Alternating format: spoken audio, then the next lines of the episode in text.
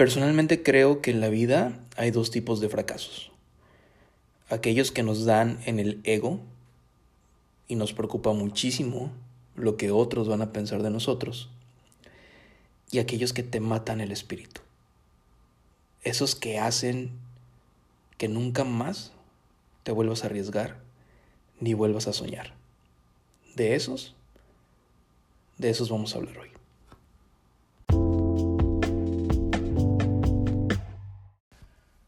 Hola, hola familia, bienvenidos a un nuevo podcast de Dentro de Luna, el podcast que no sabíamos que necesitábamos, pero nos hacía mucha falta.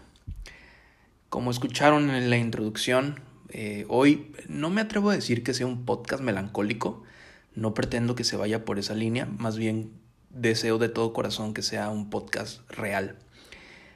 Y para poder comenzar, lo que te quiero pedir es que pienses, verdaderamente, no sé dónde estés escuchando esto, pero verdaderamente haz una pausa y piensa en ese fracaso que te caló. Ese fracaso que de lo disimulaste diciendo que todo estaba bien y que habías aprendido una gran lección y ese cotorreo, pero que por dentro sabías que estabas hecho pedazos. Ese fracaso que hizo que te pusieras la máscara de felicidad, pero que cuando llegabas a tu recámara y apagabas la luz antes de dormir se te iba el sueño, tan solo de recordar las sensaciones que habías experimentado a través de este fracaso. Y quiero que lo traigas y lo pongas enfrente de ti. ¿Listo? Ok, si ya lo tienes ahí, ahora sí podemos comenzar. Y personalmente, para poder hacer este podcast, requiero contarte una historia.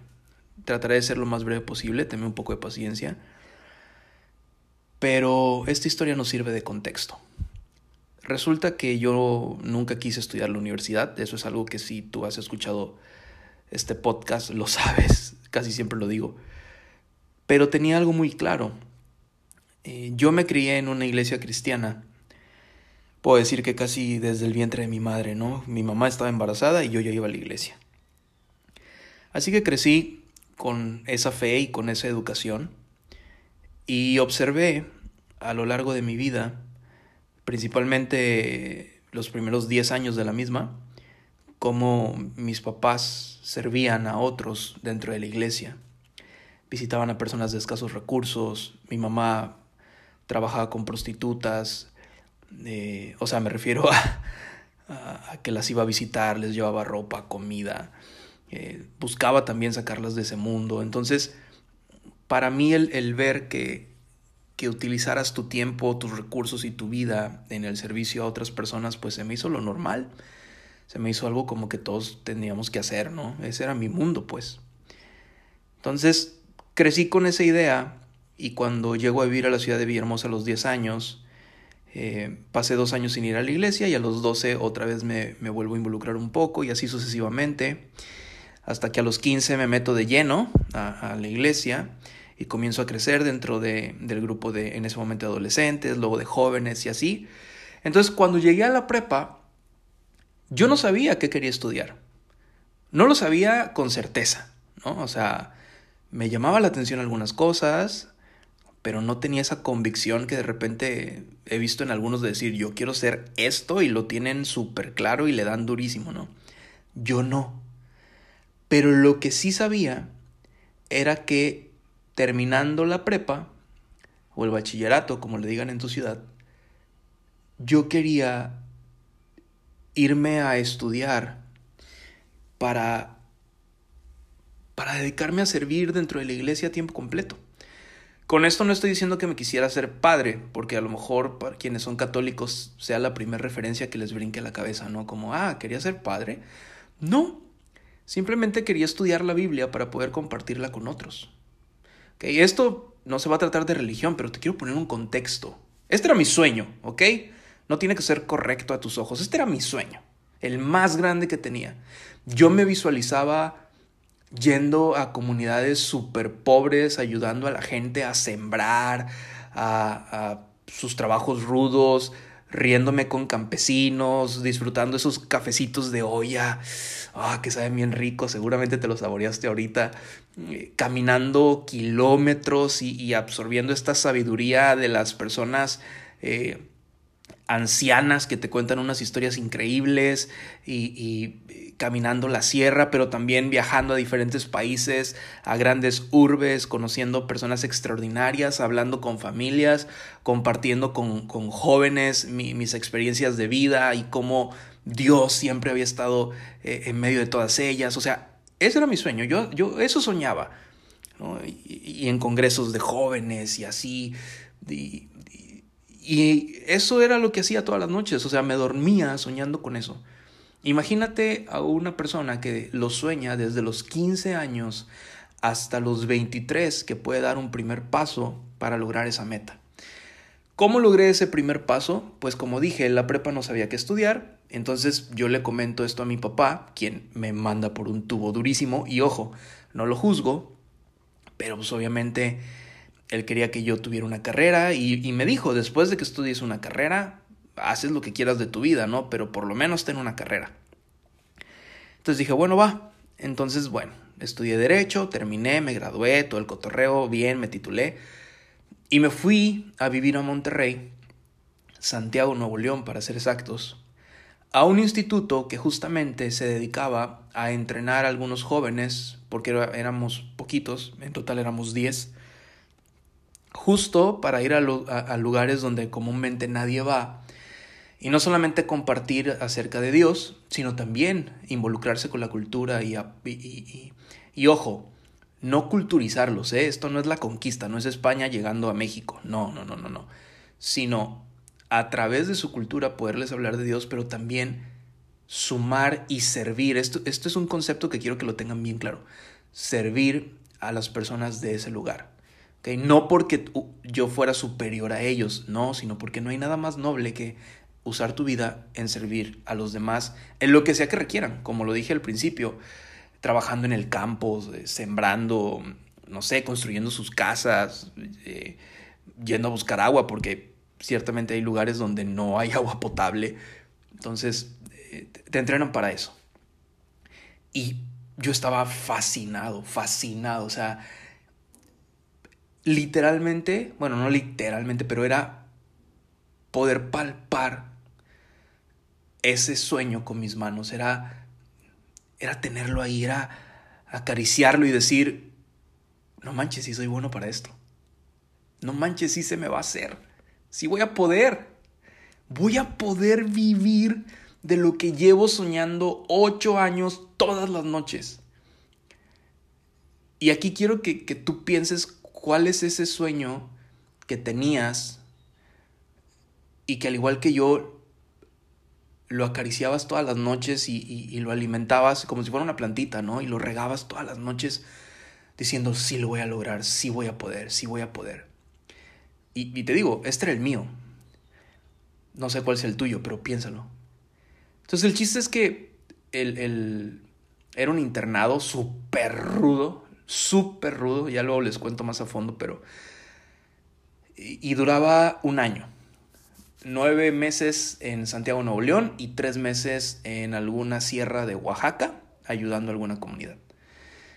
Entonces, pues fui avanzando, fui avanzando y periódicamente se hacía una evaluación entre los maestros y los alumnos para ver cómo ibas madurando en, el carácter, porque ciertamente para dedicarte a algo así se requiere tener un carácter muy, muy trabajado y muy, muy pulido, pues para dedicarte a una vida de servicio. No es esta idea romántica de ser el superhéroe y que todos te aplaudan porque eres súper noble. Cero. Es aguantar un chorro de cosas nada bonitas porque decidiste servir a otros. ¿no? Si, si aquí hay algún médico, enfermera, o persona que trabaje al servicio al cliente sabe que si hay algo difícil es, es tratar con otros seres humanos, ¿no? Entonces, en fin, transcurrió el tiempo y para cerrar esta historia, me acuerdo que tres meses antes de la graduación, pues como que el ambiente se puso medio tenso ahí en el, en la escuela, no en el internado. Como que el coordinador pues ya no me hablaba tan chido.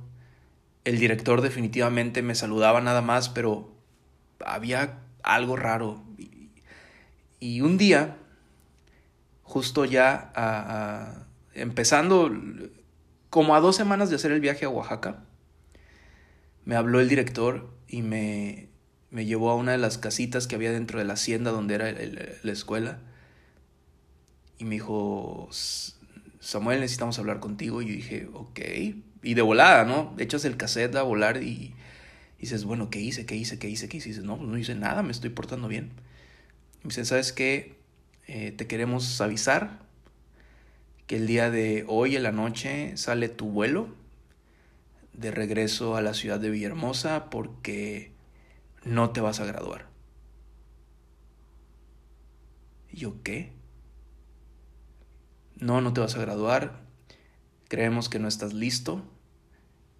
Y ojo aquí, esas palabras no estás listo. Mira, de ahí en adelante dejé de escuchar. Tengo flashazos de lo que me dijeron, pero auténticamente dejé de escuchar. Porque imagínate que ocho años sueñas algo y se supone que ya estás viviendo el primer paso real de tu sueño y alguien a quien admiras y respetas y que además es una figura de autoridad en ese momento, te dice, no estás listo para eso que sueñas. Fue un golpe durísimo. Esta conversación ocurrió alrededor de las 9 de la mañana y mi vuelo salía alrededor de las 8 de la noche del mismo día. Lo que siguió después de eso es subir al cuarto que tenía asignado, hacer maleta para regresarme. Tres meses antes de lo planeado. Evidentemente, cuando vas a un lugar así, la iglesia a la que asistes te, respalda, ¿no? O sea, en este caso los pastores de la iglesia me respaldaban cañón y, la que era mi mentora en ese momento. Tenía también un grupo de amigos que, que me apoyaban económicamente para pagar los gastos de la escuela y, las cosas que necesitaba en Nuevo León, que, que, no eran grandes gastos, pero como quiera, había un equipo que me sostenía. Entonces yo decía, ¿cómo regreso y le digo a esta gente que mes a mes desinteresadamente me ha apoyado que fracasé? Y no fue un fracaso como que quise poner un negocio y no me salió. Pues eso se entiende, ¿no? Porque aquí quiero decir la primera cosa. Hemos aprendido a, roman ¿cómo, se dice? A romantizar. No sé si está bien aplicada la palabra, pero creo que entiendes el concepto. El, fracaso. Como que, ah, sí, claro, son lecciones que te da la vida. Yo no digo que no, yo no digo que no se le pueda sacar algo bueno a, a los fracasos que tenemos. Pero este tipo de fracasos que son de vida y que tienen que ver directamente con sueños, brother, tardas mucho, mucho en recuperarte. Si es que lo logras, hay gente que nunca lo logra. Y te pone en un sitio de vergüenza increíble. Todo eso que, vamos, te mata las ganas de soñar, ya no quieres soñar. Ya no te atreves a imaginar un futuro, porque el que imaginaste no fue, y se supone que eso era para lo que eras bueno. Eso me decía yo. Yo me decía, no soy bueno para la escuela, nunca me ha gustado. Pero sí dije que era bueno para esto. Sí dije que era bueno para hablar de Dios, sí dije que era bueno para apoyar a otros, servir a los demás, y resulta ser que no. ¿qué voy a hacer? Tengo 24 años, ¿qué voy a hacer? ¿Regresar a casa de mi madre a mis 24? No manches. No, no manches. Y esas horas haciendo mi maleta fue horrible. Cuando, cuando hablé a, a Villahermosa para avisarle a mi mamá, resulta ser que eh, las autoridades de la escuela ya habían hablado con los líderes de mi iglesia y con, con mi madre en este caso, Le habían hecho llegar una carta. Yo no sabía que le habían hecho llegar una carta, o sea, literalmente una carta, no un correo electrónico, una carta física, lo cual implica que en algún momento pues tuvieron que salir a dejarla, o sea, a mí me lo notificaron ese día, pero esto ya se venía cocinando, por esa razón el, trato se volvió distinto, ¿no? Como les dije hace un momento, de un tiempo a, a ese día se volvió distinto hacia mí, pues sí, ya sabían que me iba a ir, todos sabían menos yo. Lo cual hizo que me sintiera todavía más exhibido, como decir, no manches, o sea, yo hablando con mi mamá y, ¿cómo estás, hijo? Bien, contento, falta menos para graduarme. Y ella sabiendo que no iba a haber graduación. Y ojo, no le estoy culpando a ella, solamente quiero que entiendas la magnitud de la vergüenza que yo sentía. Me acuerdo que llegué al aeropuerto y le marqué a mi mamá y la voz de mi mamá decepcionada a la bestia. O sea, te lo digo ahorita y siento el escalofrío de esa llamada. Y me acuerdo que lo único que me dijo fue, llegando acá, hablamos. Y en mi cabeza fue como, ¿otra vez? Eso fue lo que me dijeron en la mañana. Necesitamos hablar contigo. Y voy a llegar a mi casa y en lugar de encontrar un refugio, tienen que hablar conmigo otra vez para recordarme otra vez lo fracasado que soy. Y todavía dije, bueno, me falta esa y me falta sentarme con todas las personas que me apoyaron y darles las gracias y decirles que creen. Su inversión valió queso porque no me gradué. O sea, ¿cachan dónde estaba parado? Y, y mira, la verdad, la iglesia me recibió muy bien, lo debo de decir. La gente que me apoyaba, híjole, me cobijó cañón, cañón. No sé qué cara tendría yo, no sé cómo era mi energía y mi actitud, pero ahorita que les estoy diciendo esto, tengo flashbacks donde me puedo ver cabizbajo, derrotado, con los ojos sin ilusiones, o sea, mal, entonces ellos hicieron un gran, un, gran, gran equipo y me cobijaron muchísimo, me protegieron muchísimo. En casa fue otra historia. Todo un mes me acuerdo que si yo hacía algo que no le gustara a mi madre, lo que fuera, si me levantaba tantito más tarde, si no lavaba un plato como debía ser, me acuerdo perfecto que me decía, claro, por eso te corrieron. Así, Claro, por eso te corrieron. y, yo guardaba silencio porque decía, si reclamo, si digo algo, pues confirmo exactamente eso, ¿no? Que por mi falta de carácter eh, es que estoy aquí. Hasta que la vuelta como de un mes, igual y fueron semanas, ¿eh? Pero vamos a decir que un mes. Me acuerdo perfecto que estábamos en la cocina y me suelta eso mi mamá. Y le dije, ¿sabes qué? Con lágrimas en los ojos, sintiendo una impotencia increíble, le dije, ¿sabes qué? Desde que tomé ese vuelo, yo me duermo y me despierto todos los días diciéndome que soy un fracasado y que nunca voy a lograr nada en la vida. No necesito que tú me lo repitas. Ya lo sé. Y estoy tratando de salir de ahí. Y se lo dije, le dije, si no me puedes dejar de decir eso, y si verdaderamente crees que tu hijo es un fracasado y bueno para nada, dímelo. Y hago una maleta ahorita y me voy de la casa. No tenía dónde ir y no tenía un solo peso. Pero sí sabía que iba a estar mejor en la calle que en mi casa bajo esas circunstancias.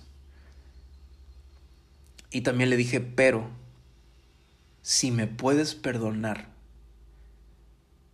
entonces creo que juntos podemos salir de esto. Porque si tú estás avergonzada que eres mi mamá y que no era tu sueño, ahora imagínate yo, que era el mío. Esa plática ayudó cañón a que yo llorara lo que tenía que llorar y que mi mamá llorara lo que tenía que llorar también. Porque quiero decirte algo, en muchas ocasiones cuando los hijos fracasamos, los papás igual pagan una consecuencia. La neta. ¿No? Y ellos viven eh, su versión de la historia que muchas veces no nos cuentan con tal de no ponernos un peso más pesado encima. Pero el punto es que ahí pudimos ella y yo tener el cierre de, de esa parte y comenzar a transitar juntos hacia, hacia una sanidad muy, muy padre. Y te digo esta historia porque te voy a dar, te voy a decir tres cosas más y con eso cerramos. La primera, como dije al principio, hay fracasos que son del ego, es decir, quieres emprender algo, no te sale, pierdes dinero, la gente te señala, te dicen que, pues, para qué lo intentaste, y eso, y, eso te da en el ego, auténticamente te da en el, en el ego, ¿no? En decir, les voy a demostrar a esta gente que está equivocada y que yo puedo, y entonces vas por un segundo intento, o tres, cuatro, los que sean, hasta que logras algo que te llena. Pero eso que está llenando es tu ego, ¿eh? Justifícalo como quieras. Esta es la verdad. Pero hay tres niveles en los cuales requieres estar sano para que a pesar de los fracasos que puedas tener en la vida puedas seguir soñando. Todos los seres humanos somos espíritu, alma y cuerpo. Todos. Lo creas o no, eso no importa. Todos los seres humanos somos espíritu, alma y cuerpo. Y aquí te vas a dar cuenta si verdaderamente te recuperaste de ese fracaso que tuviste o sigues todavía herido de muerte. Cuando te descuidas, observa tu cuerpo. ¿Ya lo observaste? ¿Cómo está? ¿Está en su peso? ¿Dirías que es el cuerpo de alguien saludable? No importa la edad que tengas, ¿eh? Seguramente, aunque estés en tu peso y te veas increíble, te vas a encontrar defectos, porque es la tendencia de los seres humanos. Pero ponte serio. Y partamos de algo muy básico. ¿Está, ¿Estamos en nuestro peso? Y si la respuesta es no, ¿le estamos echando ganas por estar en nuestro peso? Y no por una cuestión estética, ¿eh? Ojo. Sino nuestro cuerpo refleja lo que está viviendo nuestra alma. Otra vez, nuestro cuerpo refleja lo que está viviendo nuestra alma, porque en el alma, que es el punto 2, están todas las emociones.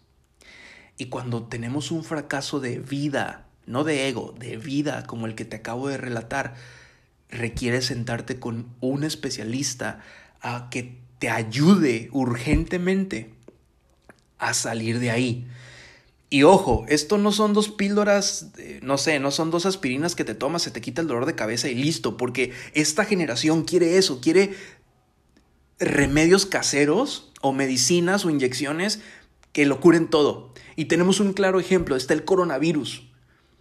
Y a fuerza entonces queremos una vacuna para entonces poder salir y hacer lo que se nos venga en gana y si nos, y si nos enfermamos por ser irresponsables, pues inyectarnos y se nos quita. En lugar de aguantar con paciencia el proceso de estar en casa para poder salir sin peligro.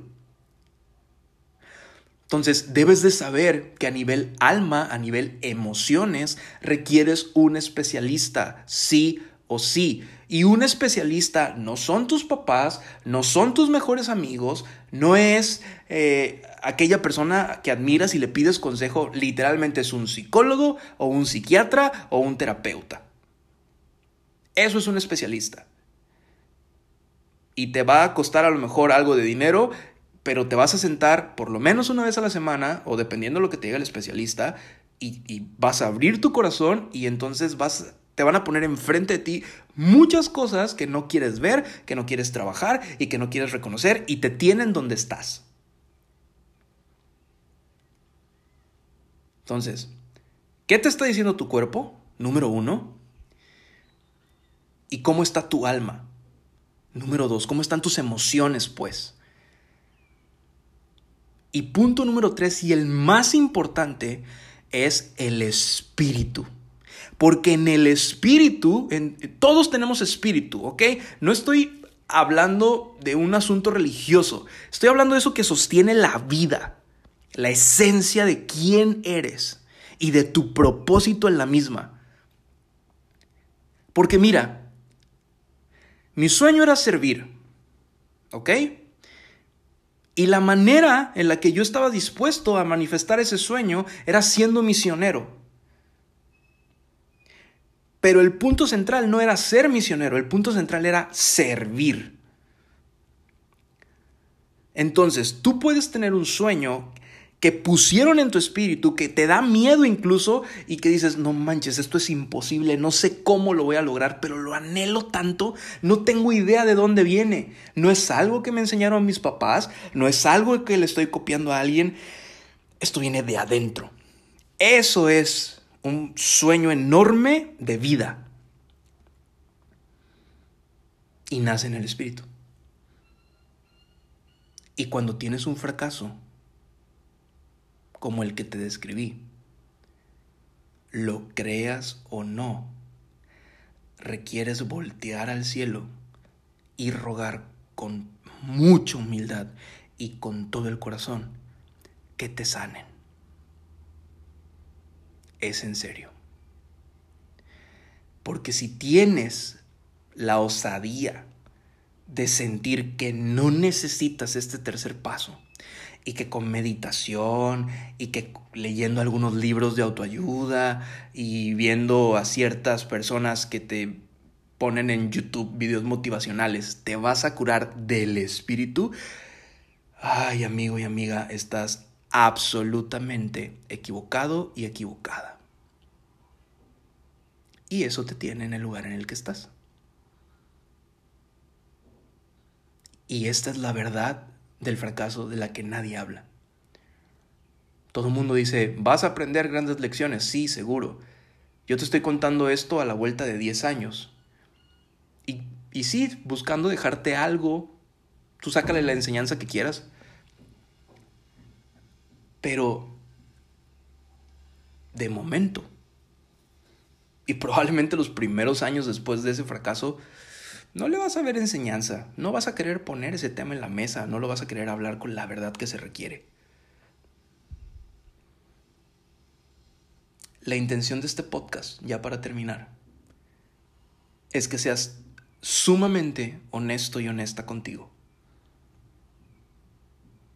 Y te des cuenta si ese fracaso que tuviste te cortó las alas de tu espíritu y auténticamente dejaste de soñar y auténticamente te rendiste a la vida que te toca, porque ya tienes más de 30, o porque ya tienes más de 40, o porque tienes 18 y lo que te toca es estudiar, o mil cosas que nos ponemos de pretextos. Y ojo, no estoy diciendo que no estudies.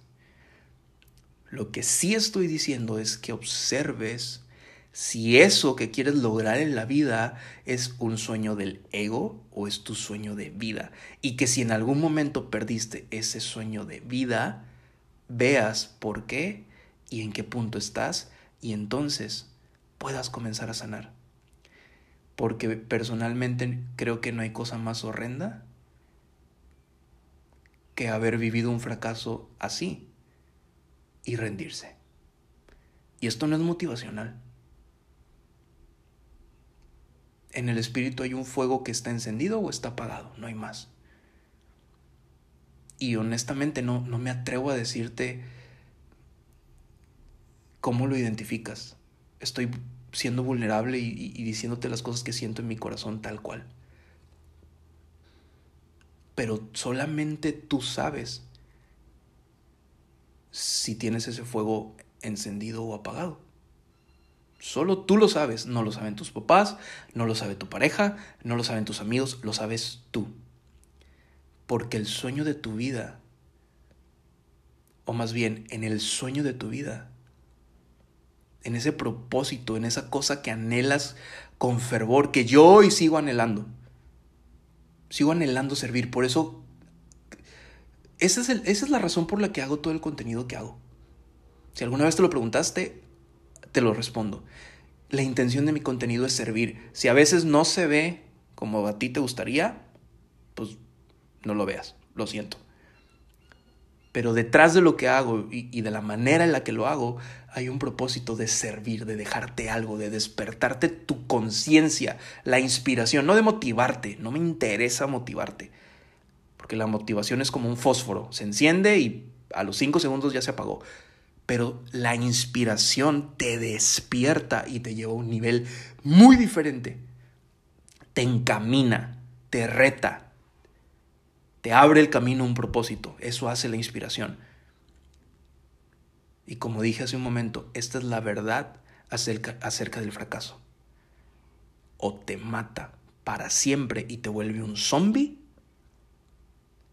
o te somete en un proceso en el que vas a requerir ser humilde para que otra vez eso que soñabas te sea puesto en las manos y entonces, con el mejor socio que puedes tener, que auténticamente es Dios, lo puedas lograr.